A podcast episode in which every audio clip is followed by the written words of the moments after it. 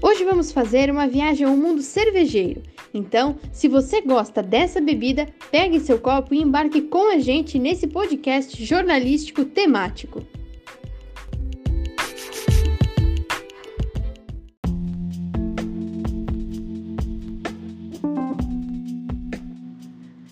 Dia 30 de abril de 2021, o Ministério da Agricultura divulgou o Anuário Cervejeiro de 2020.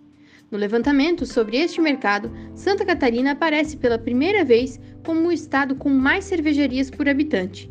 Segundo o anuário, aqui no estado existe uma fábrica produzindo cerveja a cada 41.443 habitantes.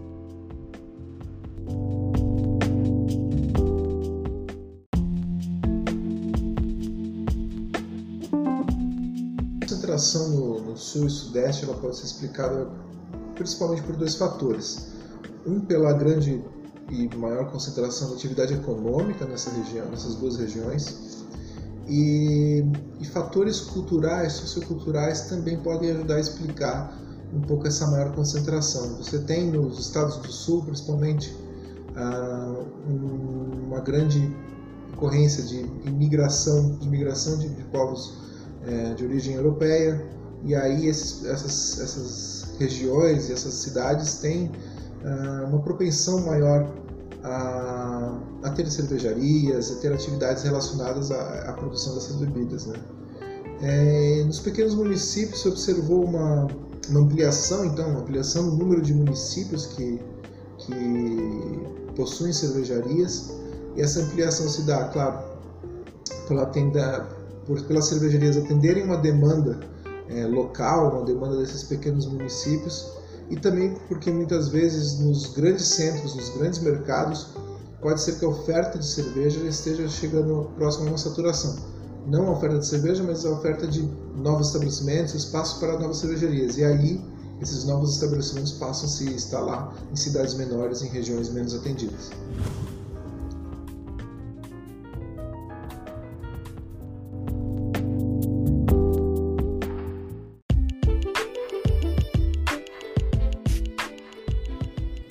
Mas antes de avançarmos com essa reportagem e de falarmos mais sobre o mercado atual de cervejas no país e em Santa Catarina, vamos voltar ao passado. Para começar, que tal conhecer um pouco mais sobre a história da cerveja?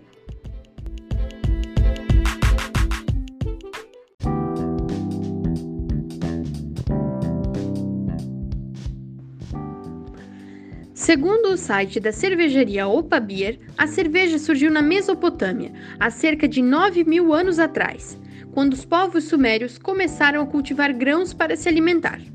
A fermentação dos grãos em contato com a água passou a ser utilizada como bebida. Inicialmente, a cerveja era produzida pelas mulheres e oferecida para os deuses. Com o passar do tempo, alguns povos deixaram registrado seu gosto pela cerveja. Um exemplo desta prática foi dada pelos babilônios. Eles tinham um código de leis no qual estava registrada a quantidade diária de cerveja que a população poderia consumir. Segundo essa lei, um trabalhador comum da sociedade da época podia consumir 2 litros de cerveja por dia. Um funcionário público poderia consumir 3 litros. E os administradores e sacerdotes podiam beber 5 litros por dia.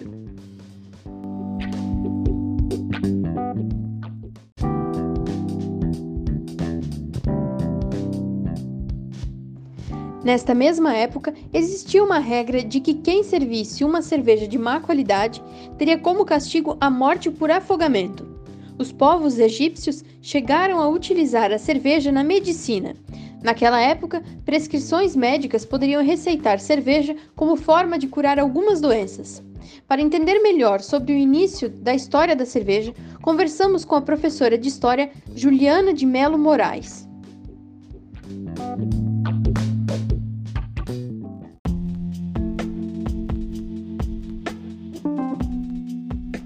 É, eu acho que um aspecto interessante para nós pensarmos a história da cerveja é a sua relação íntima, né, com o próprio desenvolvimento da agricultura, dos centros urbanos.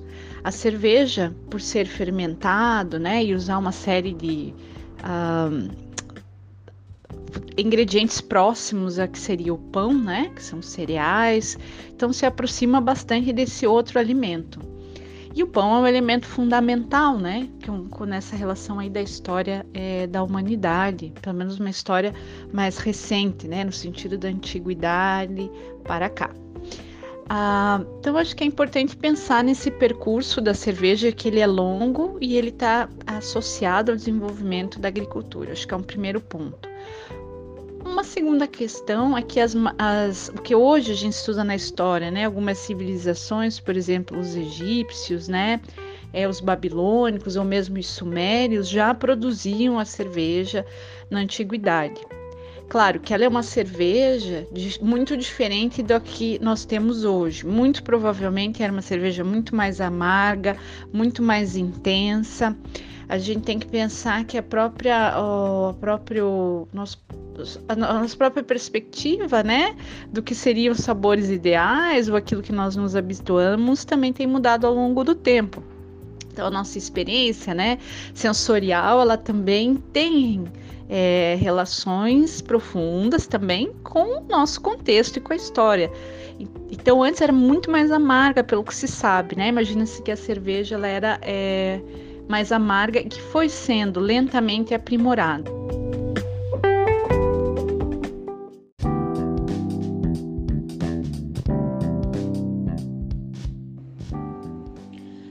nas sociedades da época, em geral, os homens não tinham tempo de ficar em casa, o serviço de fazer a cerveja e o pão ficava para as mulheres.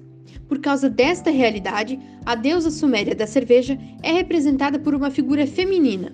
Ela se chama Ninkasi, o que significa senhora que enche a boca. Com o tempo, a cerveja que antes era composta por água, malte de cevada e levedura foi ganhando cada vez mais componentes. Um destes outros componentes é o lúpulo, uma planta que deixa a bebida mais amarga. Depois, no período medieval, a bebida foi aperfeiçoada com mais técnicas de fabricação. A professora Juliana comenta sobre essa evolução no processo de aperfeiçoamento da cerveja. Como a cerveja passou a ser produzida a partir da Idade Média, professora? Idade Média é interessante aqui porque tem ali a volta do século 5, 6, então a gente está falando dos 500, 500 alguma coisa, né? Os monges, eles aperfeiçoaram a, o método de fabrico da cerveja e da, da, dos elementos fundamentais para essa mudança foi a escrita, porque como eles registravam, tinham bibliotecas, muito provavelmente a, eles registraram e a partir desses registros, né, geração em geração conseguiram aperfeiçoar e mudar a forma de fazer. Então imagina-se que ali nesse momento é, do daí do período medieval, o que se sabe até agora, é um, é um período importante para essa transformação da cerveja. E também provavelmente uma popularização maior, tá? Porque é, ela era, acaba sendo mais barato produzir cerveja do que vinho. Bem,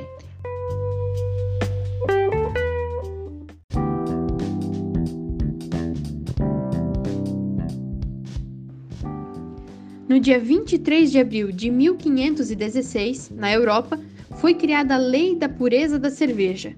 A lei criada pelo Duque Guilherme IV da Baviera institui que a cerveja, para ser pura, deveria ser fabricada apenas com três ingredientes: a água, o malte da cevada e o lúpulo. Respeitada mundo afora até hoje, esta lei é seguida por parte dos fabricantes. Outros preferem diversificar.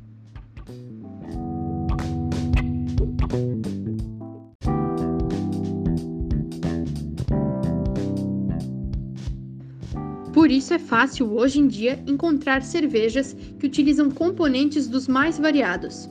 Segundo o site Pão de Açúcar, existem mais de 150 estilos de cerveja no mundo. No Brasil, por exemplo, a cerveja mais consumida vem da família Lager. Essa bebida tem como característica ser menos fermentada, menos amarga e ter cor mais clara. Além disso, ela é maltada com condições de arroz e milho. Assim como o vinho, a cerveja tem um longo processo de fabricação.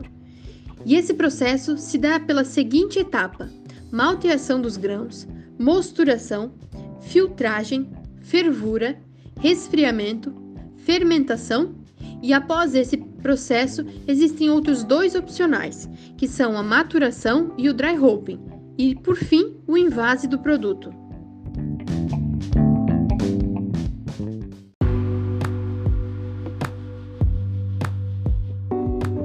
Começa fazendo uma seleção dos ingredientes, há exemplos, né? maltes mais intensos, menos intensos, mais torrados, cereais, o tipo de lúpulo que eu uso, e aí sim quebrar esses nutrientes para torná-los disponíveis para o fermento.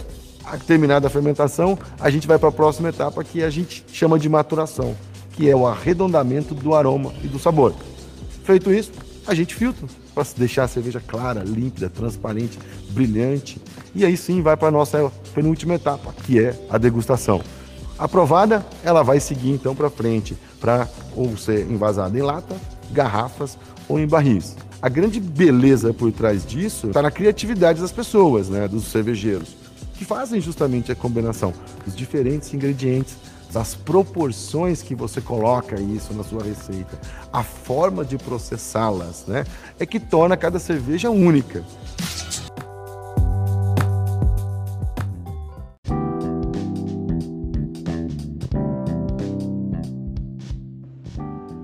Este é o processo de produção da cerveja industrial. As cervejas artesanais ou do tipo gourmet apresentam processo e escala de produção distintos. Os ingredientes utilizados na fabricação das bebidas também costumam ser diferentes da cerveja de fabricação em escala industrial. A cerveja feita em uma escala maior tem uma composição mais simples e geralmente utiliza 60% de malte e cevada e 40% de cereais não maltados. Nelas também é possível ser acrescentados outros elementos, como aromas frutados ou de especiarias. Enquanto isso, a cerveja artesanal é composta por ingredientes selecionados e normalmente importados. No período de fermentação, geralmente não são adicionados produtos químicos para acelerar o processo. Tudo acontece sem pressa, Além disso, as cervejas artesanais costumam apresentar maior experimentação no uso dos ingredientes, conforme a proposta de cada marca.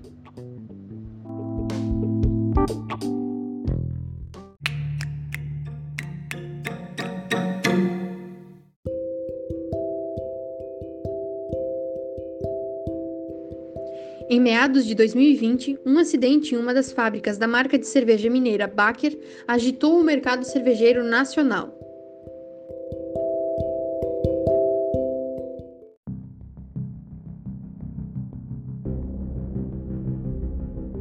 Síndrome misteriosa começaram a aparecer aqui em Belo Horizonte. Uma intoxicação que atingiu 29 pessoas.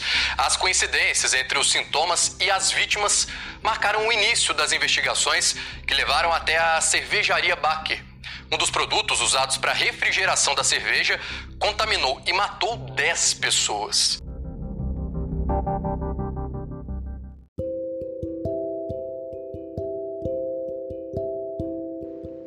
Após o incidente, 11 pessoas foram indiciadas pelos crimes de lesão corporal, homicídio e intoxicação pela contaminação das cervejas da marca.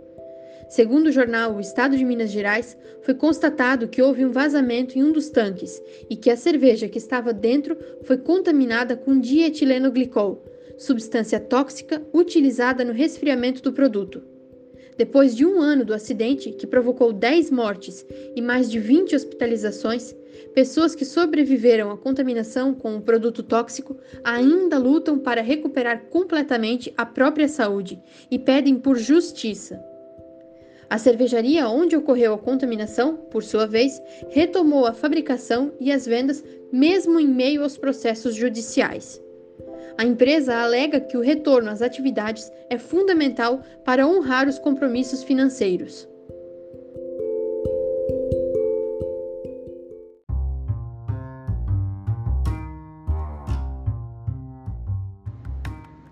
O cervejeiro Rafael Viviani fala sobre o impacto deste acidente para o mercado cervejeiro e comenta como as empresas que atuam na área podem evitar que casos como este se repitam.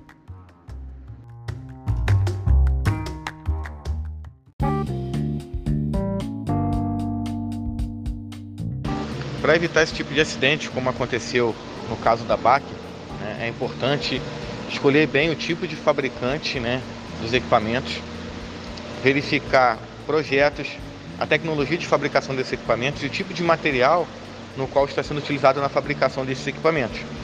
Né? Após o equipamento pronto e na cervejaria, utilizar o líquido refrigerante correto.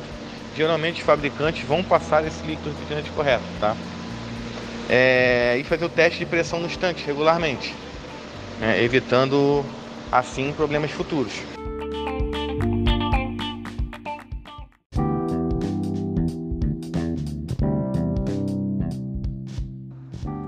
No Brasil existem, segundo o Anuário da Cerveja 2020, cerca de 1.383 cervejarias.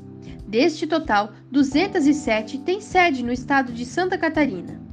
No começo deste podcast, falamos sobre o aumento de cervejarias por habitante no estado. Esse crescimento foi de 18% em 2020, na comparação com 2019. O aumento colocou Santa Catarina na liderança do ranking de estados com maior número de cervejarias por habitantes do país. Além disso, Santa Catarina se destaca no cenário nacional do turismo por suas rotas cervejeiras. O turista que se interessa por este tema pode conhecer, viajando pelo estado, cervejarias que adotam a lei da pureza, ou apreciar, em épocas fora de crises sanitárias, como a que estamos vivendo, festas com o tema relacionado à bebida, como o Oktoberfest de Blumenau.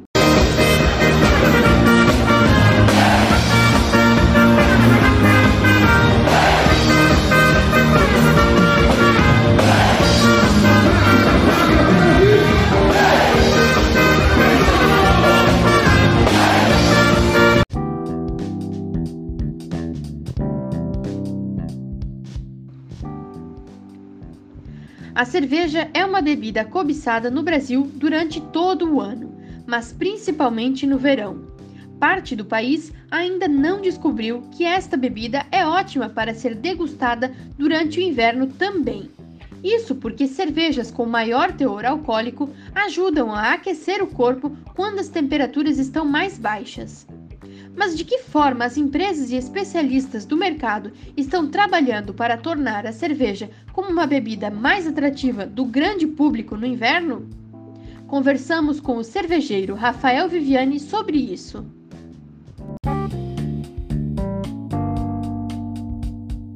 São os estilos oferecidos, né? Estilos mais alcoólicos, estilos mais lupulados, estilos com um dulçor, né, aparente na parte sensorial, né, cervejas mais encorpadas.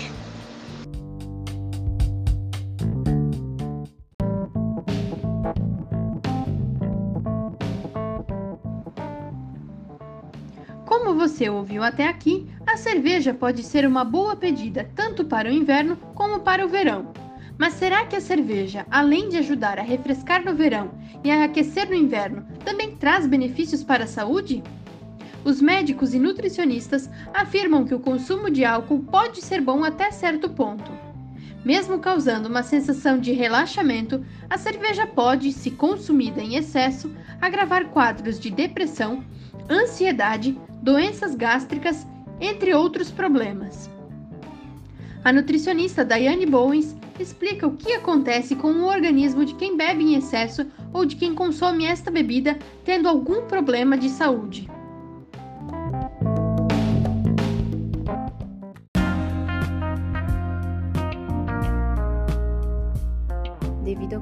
Quantidade de álcool presente em sua composição, é, destaca-se então as doenças é, relacionadas ao fígado, podendo desencadear até mesmo câncer. Como eu havia comentado, é, essas complicações relacionadas ao fígado, elas vêm justamente do excesso de, do consumo de cerveja. Então, consumi-la em excesso pode sim causar esses malefícios.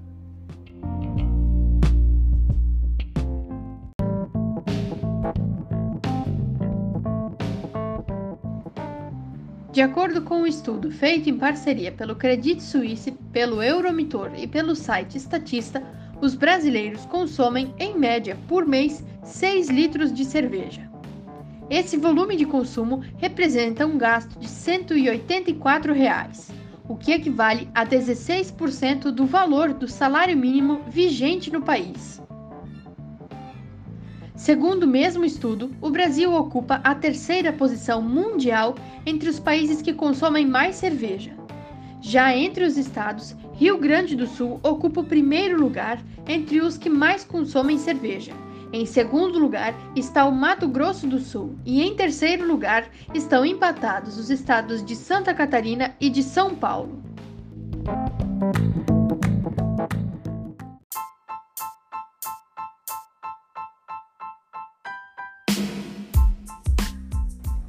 Nessa viagem sobre cerveja, falamos um pouco sobre a história desta bebida e sobre o mercado cervejeiro em Santa Catarina e no Brasil.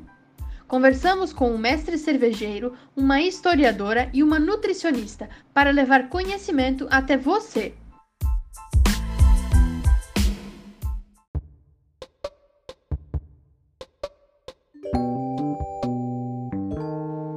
Este podcast foi produzido pela repórter Gabriela Milena Bortolato, estudante de jornalismo da FURB, com edição de Camila Séptica.